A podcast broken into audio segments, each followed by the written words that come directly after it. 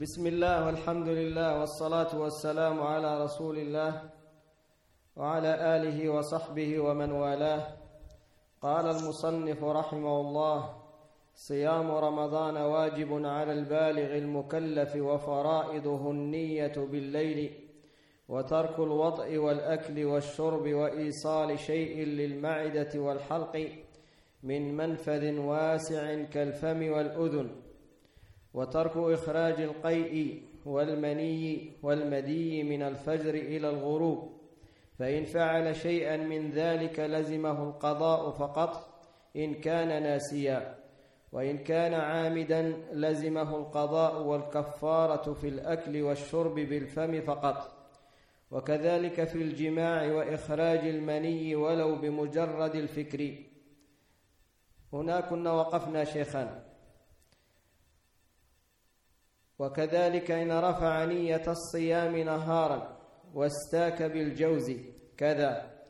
فهذه موجبات الكفارة وهي صوم شهرين متتابعين أو عتق مملوك مسلم أو إطعام ستين مسكينا وهو الأفضل لكل مسكين مسكين. حسبك حسبك. نعم. بسم الله الرحمن الرحيم. إن الحمد لله نحمده ونستعينه ونستغفره ونعوذ بالله من شرور أنفسنا ومن سيئات أعمالنا. من يهده الله فلا مضل له ومن يضلل فلا هادي له.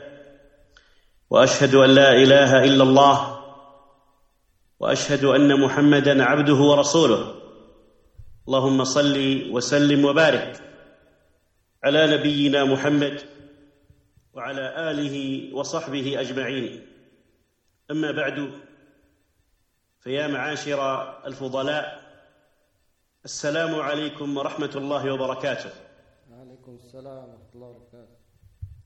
معاشر الفضلاء الحمد لله أن بلغنا الله سبحانه وتعالى شهر الصيام شهر البر والتقوى شهر الفرقان والقرآن كما قال الله سبحانه وتعالى عن شهر القرآن الذي هو شهر رمضان. قال جل وعلا شهر رمضان الذي أنزل فيه القرآن هدى للناس وبينات من الهدى والفرقان فهذا الشهر هو شهر الاجتهاد والتمسك بطاعة الله سبحانه وتعالى وطاعة رسول الله صلى الله عليه وسلم. فإن النبي صلى الله عليه وسلم قد قال من صام رمضان إيمانا واحتسابا غفر له ما تقدم من ذنبه وقال النبي صلى الله عليه وسلم من قام رمضان إيمانا واحتسابا غفر له ما تقدم من ذنبه. فهذا الشهر هو شهر الاجتهاد في الطاعات والقربات. وهذه الطاعات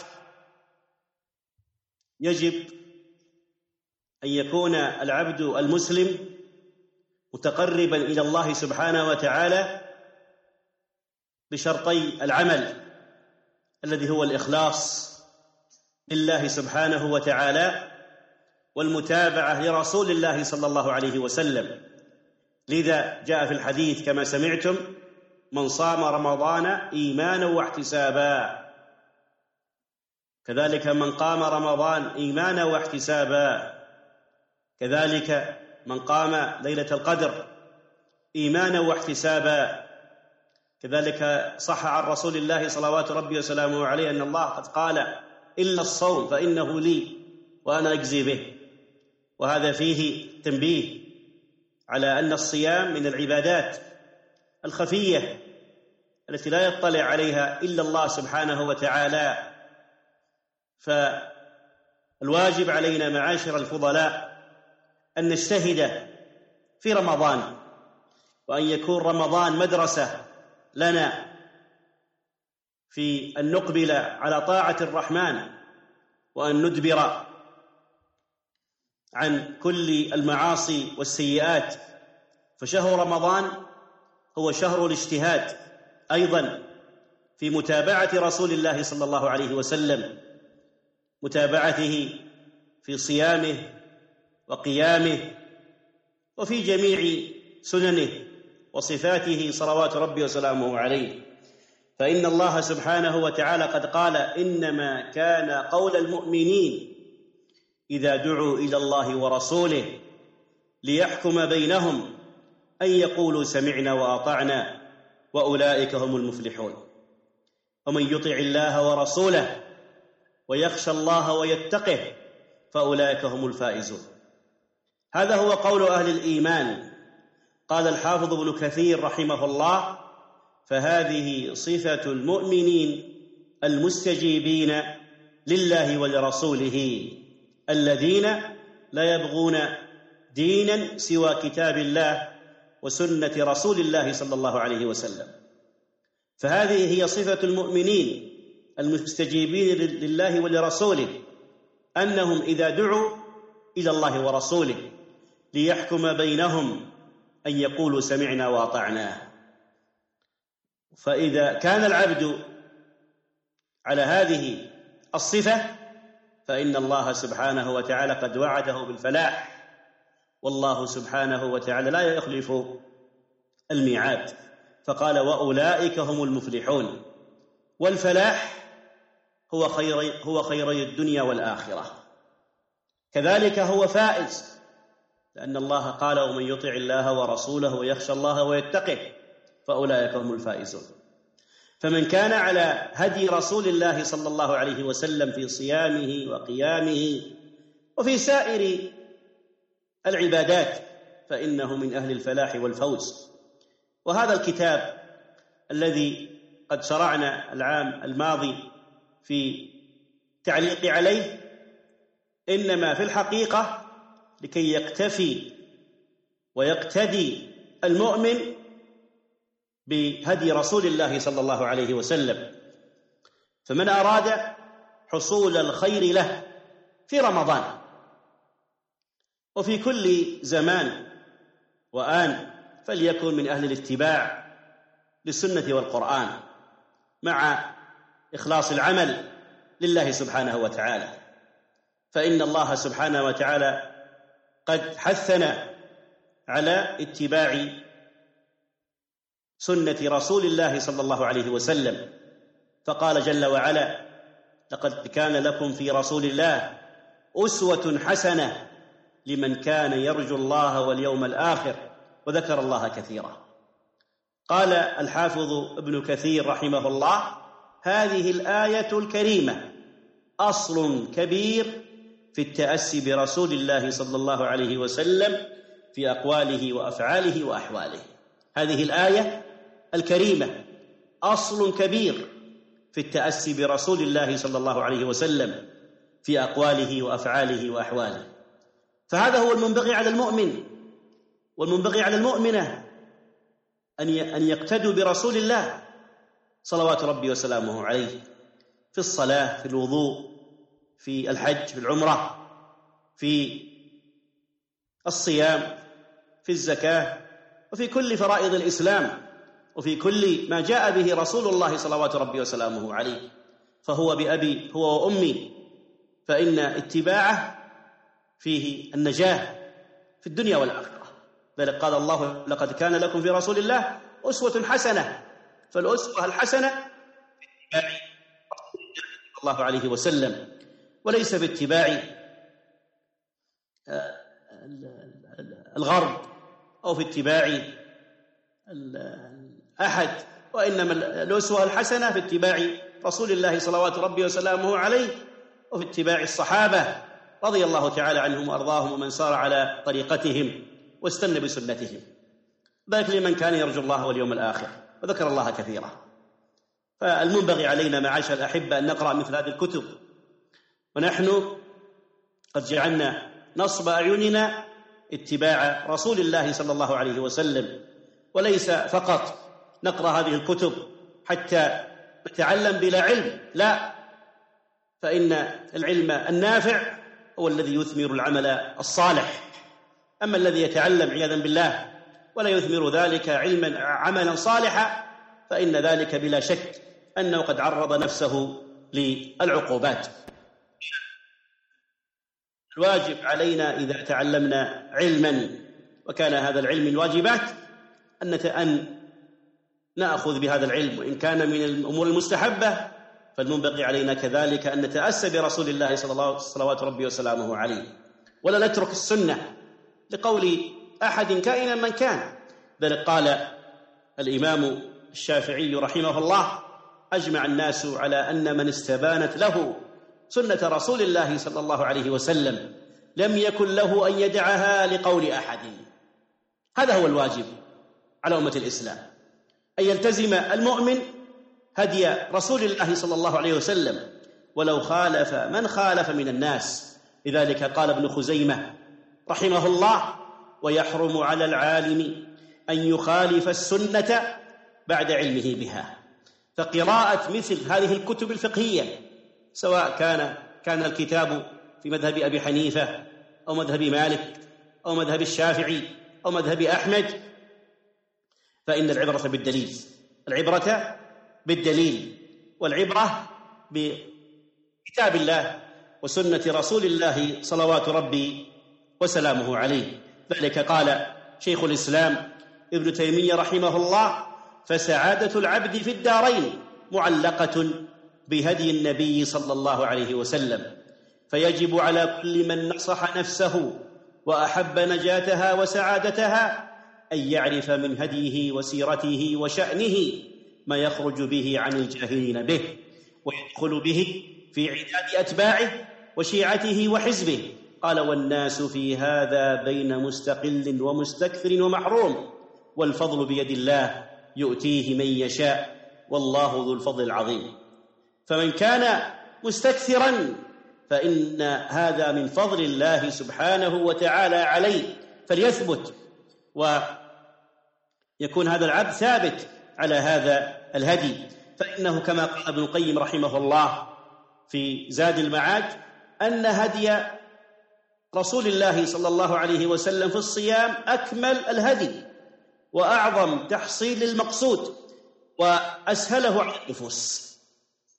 فإذا كان الأمر كذلك فإذا نظرنا في كتب الفقه فإنه يكون أنظر في هذه الكتب باتباع ما كان عليه رسول الله صلوات ربي وسلامه عليه. المصنف هنا رحمه الله وهو, وهو, وهو من فقهاء المالكية قد ذكر شيئا من المفطرات. وقد ذكرنا وعلقنا على شيء من ذلك في دروس ماضية. ذكرنا أن المنية وإنزال المني بشهوة أنه من المفطرات وهو قول الأئمة الأربعة. هو قول أبي حنيفة وقول مالك الشافعي وقول أحمد. هو قول الأئمة الأربعة. صحيح أنه قد وقع خلاف بين الفقهاء رحمهم الله في هذه المسألة بين بعض وقد أخذ بعض الفقهاء بأن المني ولو أنزله العبد بشهوة أنه لا أن أنه ليس بالمفطرات لكن قول الأئمة الأربعة أن أن المني أن إنزال المني بشهوة المفتى به أنه من المفطرات. وإن كان بعض أهل العلم كما مر معنا ولا أدري هل مر معنا أو لا آه، أن بعض أهل العلم رأى أن أن المنية وإن أنزل وإن أنزل العبد المنية بشهوة أنه لا يفطر وإن أنزل العبد المنية بشهوة أنه لا يفطر وقد ذهب إلى ذلك بعض الحنفية كذلك بعض وذهب إلى ذلك أيضا الصنعاني رحمه الله فإنه قد قال والأظهر أنه لا قضاء ولا كفارة إلا على من جامع وإلحاق غير المجامع به بعيد. كذلك مال إلى هذا القول الشوكاني. وقد ذكر الشيخ الألباني رحمه الله أن هذا هو مذهب ابن حزم وأحال على على المحلى.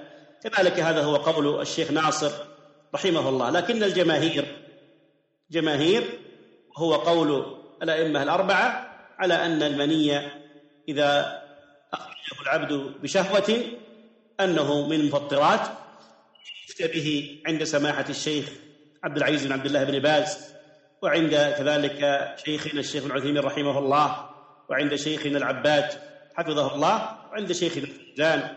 وعند غير واحد من أهل العلم واستدل الأئمة الأربعة بما ثبت عن رسول الله صلوات ربي وسلامه عليه في الحديث القدسي في الصائم يدع طعامه وشرابه وشهوته من أجلي. كذلك قالوا إنزال المني بشهوة هو ما جاء هو المقصود بيدع طعامه وشرابه وشهوته المقصود بشهوته إنزال مني بشهوة واستدلوا على ذلك بما ثبت عن رسول الله صلوات ربي وسلامه عليه أنه قال في بضع أحدكم صدقة. قالوا يا رسول الله أيأتي أحدنا شهوته ويكون له فيها أجر؟ قال أرأيتم لو وضعها في حرام؟ أي كان عليه وزر فكذلك إذا وضعها في الحلال كان له أجر. رواه مسلم. قالوا والذي يوضع إنما هو المني الدافق. ذلك قال أيأتي أحد شهوته. وجاء الحديث القدسي يدع طعامه وشرابه وشهوته. فجمع أهل العلم رحمهم الله بين هذه الأحاديث وجمعوا هذه النصوص وقالوا إن النصوص تفسر بعضها بعضا. أن إن النصوص تفسر بعضها إن النص الشرعي يفسر بعضها يفسر بعض بعضها. ولهذا الذي يفتى به أن المنية يفتى به عند علمائنا أن المنية إذا خرج فإنه يفطر يفطر الصائم كذلك راجح في المذي. لكن المذي عند أكثر أهل العلم أنه يفسد الصوم المذي عند أكثر أهل العلم أنه الصوم. لكن القول الراجح أن المذي لا يفسد الصوم. أن المذي لا يفسد الصوم. أما عند أكثر أهل العلم فالراجح عندهم أن المذي يفسد الصوم. لكن الصواب والعلم عند الله سبحانه وتعالى أن قول الراجح أن المذي لا يفسد الصوم. حتى وإن كان بشهوة ومباشرة بغير جماع. وهذا القول هو رواية عن أحمد واختار هذا القول شيخ الإسلام ابن تيمية رحمه الله وذلك لأن الأصل براءة الذمة ولا دليل على أن المذي يفسد الصوت وهناك فرق بين المذي والمني وقد بسطنا القول في التفريق بين المذي والمني في كتاب الطهارة في عدة دروس لكن هنا نقول القول الراجح أن المذي لا يفسد الصوم ولا يقاس على المني لأن هناك فرق بين المني والمذي. و المفطرات كذلك كما قال أهل العلم ما كان بمعنى الأكل والشرب. ما كان بمعنى الأكل والشرب. قد ذكرنا سابقا أن من المفطرات الجماع والأكل والشرب. وذكرنا كذلك المني أنه مفطرات كذلك ما كان بمعنى الأكل والشرب. وقد مثل أهل العلم رحمهم الله بالإبر المغذية. قالوا والمقصود بالإبر المغذية التي يستغنى بها عن الأكل والشرب. لأن هذه الإبر وإن كانت ليس ليست ولا شرب لكنها بمعنى الأكل والشرب حيث يستغنى بها عن الأكل والشرب. فقال الفقهاء وما كان بمعنى الشيء فله حكمه وما كان بمعنى الشيء فله حكمه. ولذلك يتوقف بقاء الجسم على تناول هذه الإبر بمعنى أن الجسم يبقى متغذيا على هذه الإبر وإن كان لا يتغذى بغيرها. فإنه قد يستمر المريض في المستشفى يستمر أياما وهو لا يأكل ولا يشرب من جهة أنه يأكل ويشرب على على الحقيقة جهة يعني آكل والشرب من جهة فمه. ولكن بهذه الإبر المغذية يستغني عن الأكل والشرب. فإلحاق الأمر الذي يعني فيه شبه بغيره من المقررات عند أهل العلم رحمهم الله.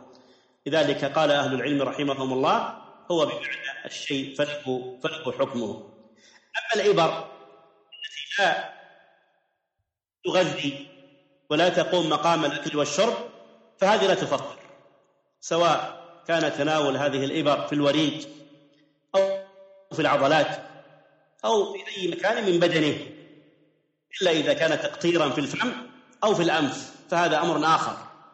أما إذا كانت إبر من جهة تضرب ضربا في الوريد أو في العضلات فإنها لا إلا إذا كانت من الإبر المغذية ويسأل كثير من الناس عن إبر الأنسولين.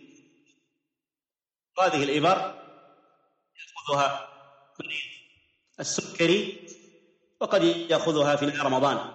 فالجواب أن العلماء رحمهم الله قد أفتوا أنه لا بأس بهذه الإبر وأنها ليست في معنى الأكل والشرب وحتى لو أخذها في الوريد أو أخذها في العضلات فإنه لا بأس بهذه الإبر كذلك من المفطرات القي. والقي على قسمين. القسم الأول أن يستقيها عمدا. يتقيا الإنسان ما في بطنه حتى يخرج ذلك عن طريق فمه. وقاء واستقاء ممدودان. يقال قاء ما أكل إذا ألقاه. واستقاء وتقيأ تكلف في ذلك. قاء واستقاء ممدودان. يقال قاء ما أكل إذا ألقاه. يعني متعمدا. واستقاء وتقيأ تكلف تكلف في ذلك. فإذا قاء ما أكله. متعمدا فإن صومه يفسد. فإن صومه يفسد. وقد نقل الإجماع على ذلك ابن المنذر رحمه الله. قال وأجمعوا على إبطال صوم من استقاء عامدا. وهذا القول هو قول الأئمة الأربعة أن من استقاء عامدا أن صومه. ليس بصحيح. إلا أن بعض الحنفية فرقوا بين ملء الفم ما دون ملء الفم. فعند أبي يوسف اللي هو صاحب أبي حنيفة قال ما كان ما, ما كان دون ملء الفم لا يفسد صوم الصائم. لكن الصواب أن أنه لا فرق وأن الصواب العموم وذلك لما ثبت من حديث أبي هريرة رضي الله تعالى عنه وأرضاه أن النبي صلى الله عليه وسلم قال من استقاء عمدا فليقضي ومن ذرعه القي فلا قضاء عليه. وهذا الحديث قد حسنه الشيخ ناصر بن الباني رحمه الله هو عند أبي داود الترمذي وعند غيرهما. قال والحكمة في ذلك أنه إذا تقيأ فرغ بطنه من الطعام وفرغ ما في بطنه ما في بطنه من الطعام واحتاج البدن إلى ما يرد عليه هذا الفراغ. فالواجب على العبد إذا كان صائما أنه لا يستقي ولا يعمد إلى إلى القي القسم الثاني إذا ذرعه القي أي لم يكن عمدا. قال ابن المنذر رحمه الله وأجمعوا على أنه لا شيء على الصائم إذا ذرعه القي لا شيء على الصائم إذا ذرعه القي وانفرد الحسن البصري وانفرد الحسن البصري فقال عليه. فقال عليه يعني عليه أن يقضي. ووافق في أخرى يعني في رواية أخرى. وافق في أخرى يعني في رواية أخرى. والصواب ما أجمع عليه العلماء أنه لا شيء على الصيد إذا ذرعه القي وهو قول الحسن في رواية أخرى يدل على ذلك الحديث. ومن ذرعه القي فلا قضاء فلا قضاء فلا قضاء عليه.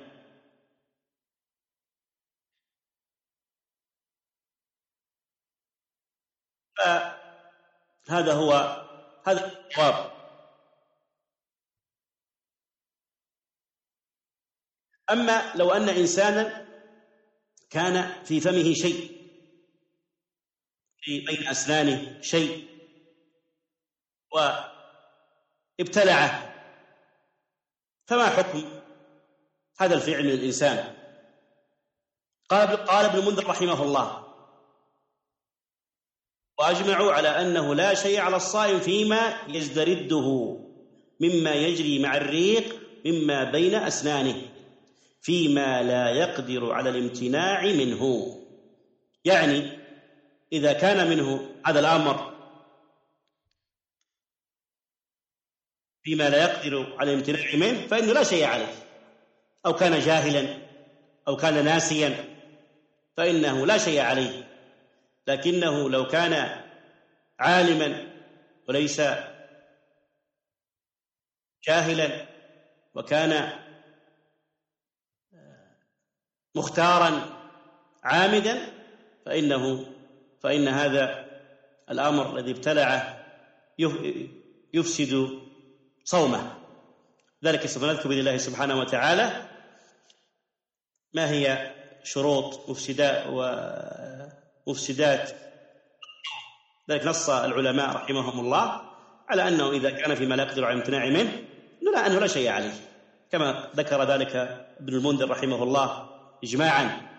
وذكر ذلك أيضا شيخنا الشيخ عثيمين رحمه الله أنه لو كان في فمه بين أسنانه شيء ثم ابتلعه وكان جاهلا أو ناسيا أو ساهيا أو أنه غير مختار فإنه لا شيء عليه وإنه لا شيء عليه وإنما الكلام إذا كان فعل ذلك عالما مختارا و و و و وعامدا فإنه يفسد هذا الأمر.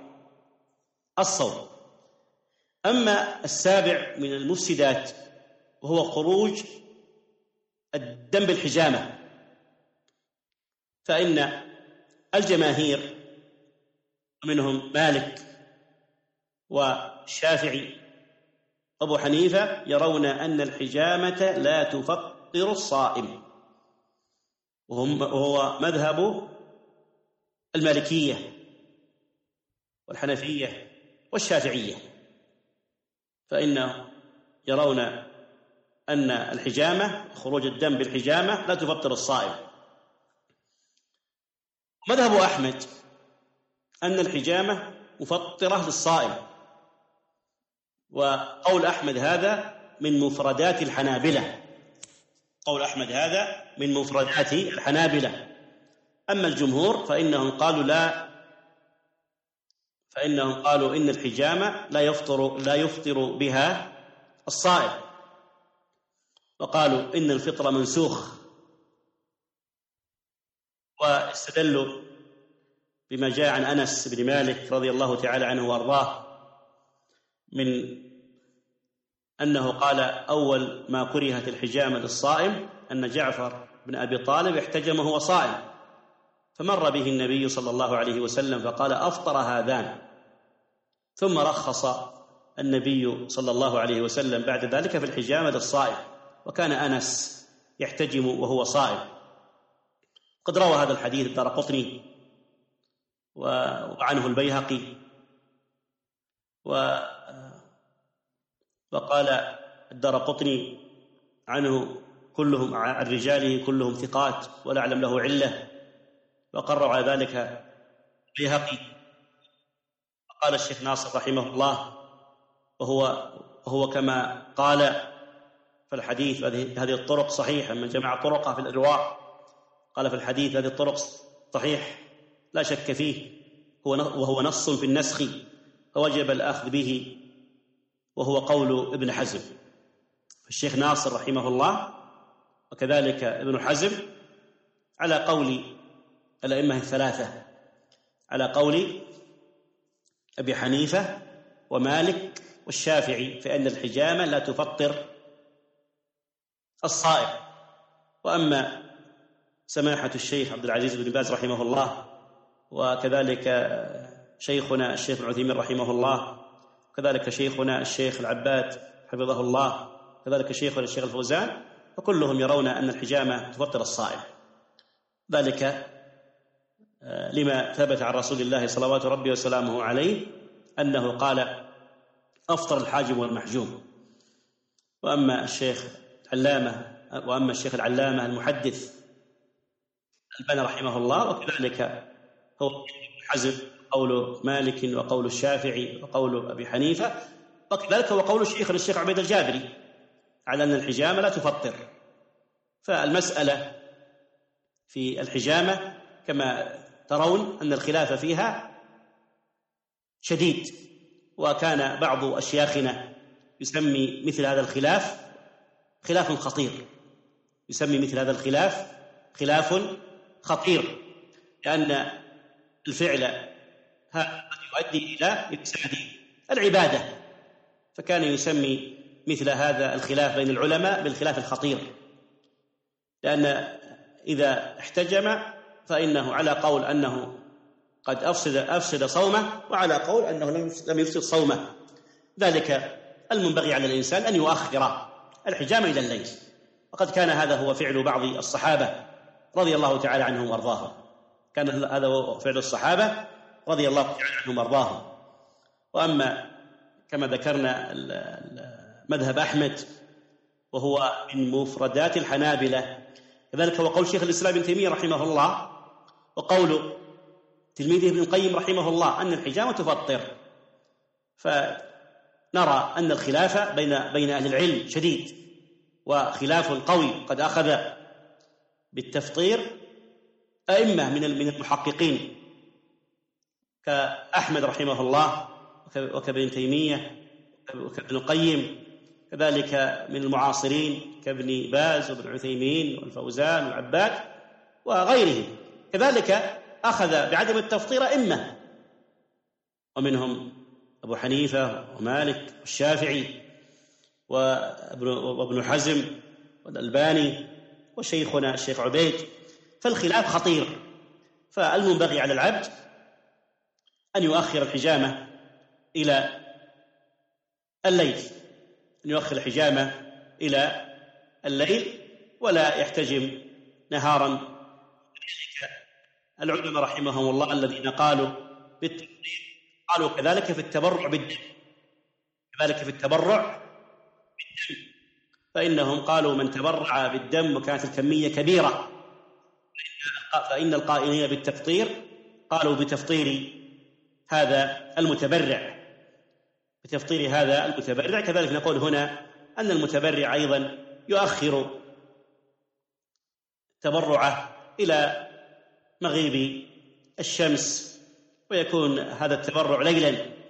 كذلك لكن حتى حتى الذين قالوا بالتفطير قالوا لو كان بروازا أو بروازين فإنه لا بأس به ولو كان نهارا. لأنه في بعض الناس بعض الناس يحتاج إلى التحليل نهارا. فإن شيخنا الشيخ عبد العزيز بن عبد الله بن باز رحمه الله كان يرى لو كان بروازا أو أو بروازين مع إنه يرى التفطير. بالحجامة ولكنه يسهل في قليل الدم لو كان بروازا أو بروازين. فإن عند الشيخ عبد العزيز رحمه الله أنه لا بأس لا بأس به لا بأس في في التحاليل صباحا. قد يحتاج الإنسان حتى ولو كان يرجح القول بالتفطير قد يحتاج هذا المرجح صباحا نهارا في وقت الصيام إلى التحليل.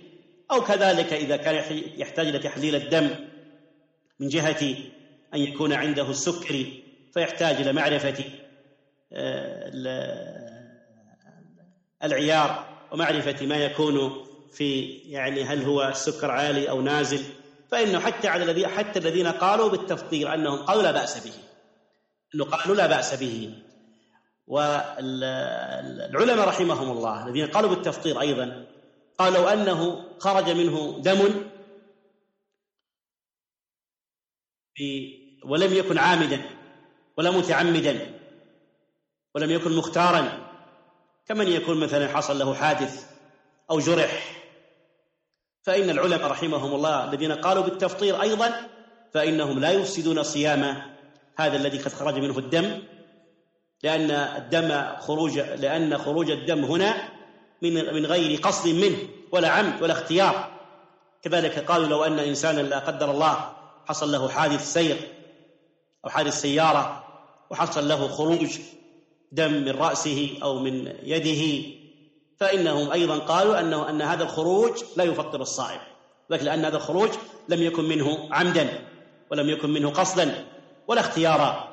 وهذا كله سوف نذكر بإذن الله تعالى عند ذكر المفسدات شروط المفسدات كذلك من المفسدات للصيام والمفطرات للصيام خروج دم الحيض والنفاس. وذلك لقول النبي صلى الله عليه وسلم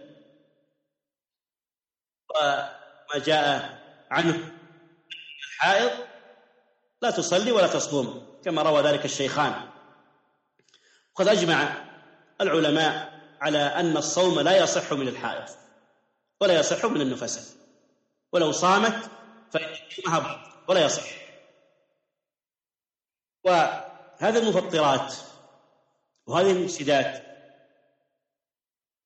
الصيام لا تفسد الصوم إلا بشروط ثلاثة. الشرط الأول العلم الثاني التذكر الثالث القصد. فالصائم لا يفسد صومه بهذه المفسدات إلا بهذه الشروط الثلاثة العلم والتذكر والقصد. الأول أن يكون عالما بالحكم الشرعي وعالما بالحال أي بالوقت. فإذا كان جاهلا بالحكم الشرعي أو بالوقت فصيامه صحيح. ذلك لقول الله سبحانه وتعالى ربنا لا تؤاخذنا إن نسينا وأخطأنا. كذلك ما صح من حديث عدي بن حاتم رضي الله عنه أنه صام فجعل تحت وسادته عقالين وهما الحبلان اللذان تشد بهما يد البعير إذا برك. أحدهما أسود والثاني أبيض. وجعل يأكل ويشرب حتى تبين له الأبيض من الأسود من الحبلين. ثم أمسكه. فلما أصبح غدا إلى رسول الله صلى الله عليه وسلم فأخبره بذلك. فبين له النبي صلى الله عليه وسلم أنه ليس المراد بالخيط الأبيض والأسود في الآية الخيطين المعروفين وإنما المراد بالخيط الأبيض بياض النهار وبالخيط الأسود الليل ولكن نرى أن النبي صلى الله عليه وسلم لم يأمر هذا الصحابي بقضاء الصوم لأنه كان جاهلا بالحكم. يظن أن هذا هو معنى الآية الكريمة. أما الجاهل بالوقت فقد ثبت عند البخاري في صحيحه عن أسماء بنت أبي بكر رضي الله عنها وعن أبيها أنها قالت أفطرنا على عهد النبي صلى الله عليه وسلم في يوم غيم ثم طلعت الشمس. ولم يأمرهم النبي صلى الله عليه وسلم بالقضاء. فلو كان القضاء واجبا لأمرهم به. ولو أمرهم به لنقل ذلك إلى الأمة. لقول الله سبحانه وتعالى إنا نحن نزلنا الذكر. حافظون وما كان ربك نسيا كما قال الله سبحانه وتعالى ما كان ربك نسيا فلم ينقل هذا الأمر مع توافر الدواعي. نقله فعلم أن النبي صلى الله عليه وسلم لم يأمرهم به ولما لم يأمرهم به أي بالقضاء علم أنه ليس بواجب. علم أنه ليس بواجب. ومثل هذا لو قام الإنسان من النوم يظن أنه في الليل فأكل أو شرب ثم تبين أن له أنه أكل وشرب بعد طلوع الفجر فإن الصحيح أنه ليس عليه القضاء لأنه كان جاهلا بالوقت. وسنكمل بإذن الله سبحانه وتعالى الشرط الثاني والثالث وباقي مسائل الصوم في درسنا القادم. والله تعالى أعلى وأعلم. وصلى الله وسلم على نبينا محمد وعلى آله وصحبه أجمعين. جزاكم الله خيرا شيخنا. بارك فيكم وفي جهودكم ونفع الله بكم. أسأل آمين. الله عز وجل أن يثقل بما قدمتم موازينكم آمين آمين نحن وإياكم نحن وإياكم بارك الله فيكم شيخنا الشيخ حفظه الله antes de empezar la explicación del libro que hemos empezado el año pasado, ha hablado Sheikh Hafidahullah de la importancia de Ramadán y que es una oportunidad, es una ocasión para hacer muchos esfuerzos para acercarse a Allah subhanahu wa ta'ala. Y ha hablado que Allah subhanahu wa ta'ala le dé más conocimiento de la importancia de esta oportunidad. Y ha mencionado el hadith del profeta sallallahu alaihi wasallam man sama ramadana imanan wa ihtisaban ghufira lahu ma taqaddama min dhanbihi también man qama ramadana imanan wa ihtisaban ghufira lahu ma taqaddama min dhanbihi aquel que hace ramadán con intención con sinceridad esperando la recompensa de Allah subhanahu wa ta'ala Allah subhanahu wa ta'ala le perdona sus pecados anteriores. Y también aquel que hace el rezo, realiza el rezo de noche, a Tarawih, también eh, es una causa para perdonarle los, sus pecados anteriores, tal como dijo el profeta sallallahu alaihi wasallam. Y cualquier adoración, el Sheikh ha mencionado y ha recalcado que cualquier adoración tiene que ser, eh, tiene que cumplir dos, do- dos condiciones que es el ikhlas, la sinceridad, tiene que ser por Allah subhanahu wa ta'ala. Y la segunda condición tiene que ser conforme la sunna del Rasul sallallahu alaihi wasallam. Y al Sheikh, que Allah subhanahu wa ta'ala le preserve, ha ha aprovechado esta ocasión para hablar de la aferrarse de la, a la sunna del Rasul sallallahu alaihi wasallam y dijo que es nuestra referencia sallallahu alaihi wasallam y Allah subhanahu wa ta'ala nos dijo que nos, de- nos di- dijo en el Corán que es la mejor referencia. Por lo tanto cualquier adoración que hacemos tiene que tener eh, sinceridad y también tiene que ser conforme de la sunna del Rasul sallallahu alaihi wasallam porque cualquier adoración que Allah que el Nabi alaihi wasallam no hizo no es una adoración. También ah, el Sheikh ah, ha mencionado que es, ah, entre las cosas que se hacen en este mes de Ramadán es aprender cómo realizar esta adoración que es eh, el ayuno, cómo, a cómo realizarla de forma correcta. Y no su- es suficiente aprender, eh, sino también poner esto que hemos sabido en práctica. Y dijo, y, y dijo el imam Shafi'i que si sabes la sunna de Rasul sallallahu wasallam, no te está permitido realizar una cosa contrariamente a la sunna si te ha llegado la sunna de Rasul sallallahu alaihi wasallam. Y también dice Ibn Juzayma que incluso el sabio no le está permitido opinar contra- contrariamente eh, de la sunna de Rasul sallallahu alaihi wasallam si se la sabe, se la sabe. Y dice Ibn al-Qayyim rahimahullah en su libro famoso Zad al-Mi'ad dice que la métoda del profeta sallallahu alaihi wasallam en el saum, en el Ramadán es la mejor. Por lo tanto, hay que aferrarse en ella. Y el Sheikh eh, ha empezado a hablar de las cosas que causan eh, y, eh, y anulan y también afectan y perjudican el ayuno. Entre las cosas es el maní, el semen, cuando sale con deseo. Eh, dice que los cuatro sabios, Imam Malik, el Imam Abu Hanifa, el Imam Shafi'i,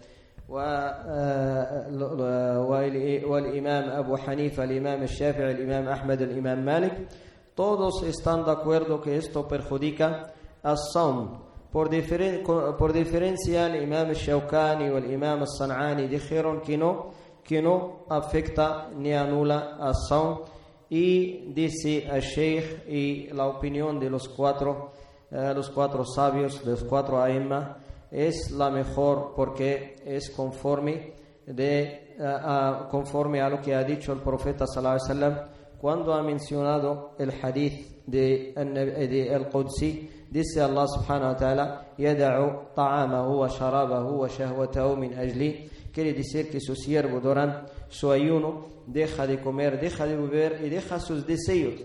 Esto implica que el hecho de no dejar los deseos cuando sale el semen con deseo eh, quiere decir que perjudica, perjudica al saum. Y también eh, el hecho de comer y beber, esto está muy claro que perjudica al saum. Y el Sheikh ha hablado que Allah subhanahu wa ta'ala le dé más conocimiento, las cosas que, que son equivalentes a al, comer y beber, quiere decir las inyecciones que alimentan. Las inyecciones que alimentan, por ejemplo, el suero. Cuando el ayunante recibe una inyección, independientemente si está en el músculo o está en la vena, no perjudica saum mientras esta inyección no alimenta, no hace el mismo, eh, el mismo efecto que el comer y beber. Si hace este efecto, no, eh, eh, entonces sí que perjudica, perjudica son. Y también los hermanos, las hermanas ayunantes que necesitan la insulina. Esto no afecta, esto no afecta son tal, tal como dijo Ibn Baz, que Allah subhanahu wa ta'ala le tenga en su misericordia. También el Sheikh ha hablado del hecho de vomitar. El vómito si perjudica saum o no perjudica saum. Uh, hay dos clases. Sacarlo de forma voluntaria, quiere decir hacer sacar lo que tiene el estómago. Esto los cuatro aimas están de acuerdo que esto perjudica a saum tal como mencionó Ibn al-Mundir que Allah subhanahu wa ta'ala le tenga en su misericordia. Cuando sale el vómito de forma involuntaria, entonces no perjudica, no perjudica saum, tal como dijo el Nabi sallallahu alaihi wasallam, man istaqa'a amdan fa'alayhi al-qada, aquel que saca el vómito de forma voluntaria tiene que recuperar aquel día, aquel día.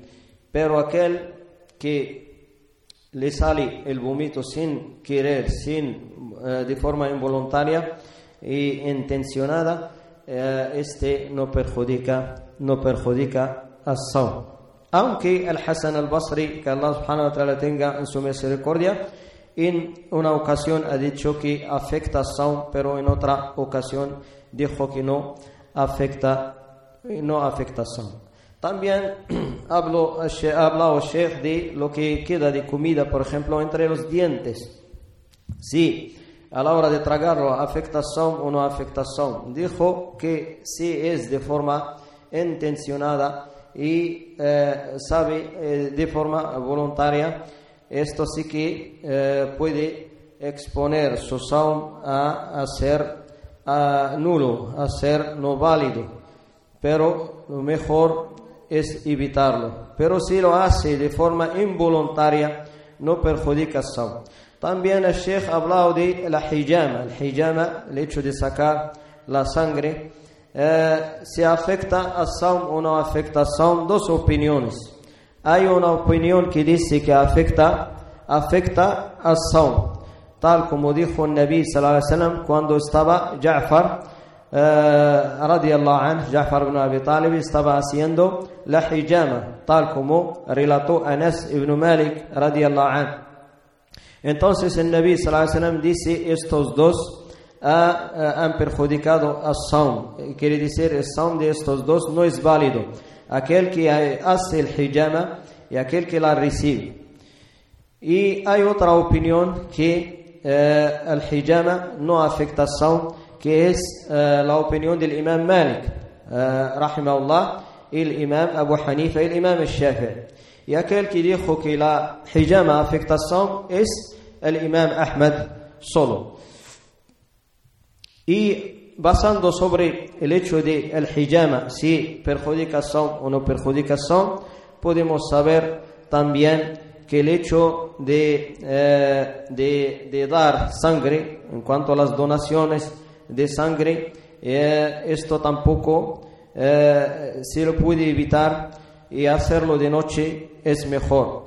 Igual que el hijama, porque es hay dos opiniones diferentes de los sabios y mejor para salvar el ayunante a su ayuno, mejor hacerla de noche y también el hecho de dar eh, sangre como donación, el mejor hacerlo de noche, tal como ha dicho eh, el Sheikh Hafidahullah. También las análisis de sangre eh, están permitidas porque la cantidad es muy poca.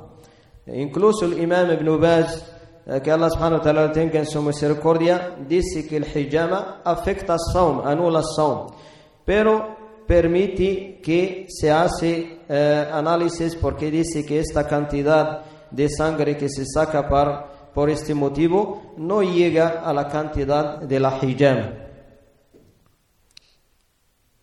Y también el Sheikh ha hablado del hecho de perder sangre eh, en un accidente o, una herida o lo que sea. Eh, esta cantidad de sangre que sale no perjudica a Saum porque es de forma involuntaria, no está intencionada. No está intencionada. Y también el Sheikh dice, estas cosas que perjudican a Saum, que anulan a Saum, también no anulan, anulan a Saum, no perjudican a Saum, sino con tres condiciones. Entre estas condiciones es el saber y las dos últimas condiciones, a Sheikh dijo que la, la, la, própera o la próxima ocasión, eh, el próximo Dars, eh, hablará de estas dos que quedan. Pero en este Dars ha hablado de una condición, que es el saber. Tiene que la persona saber eh, el, el, el juicio o la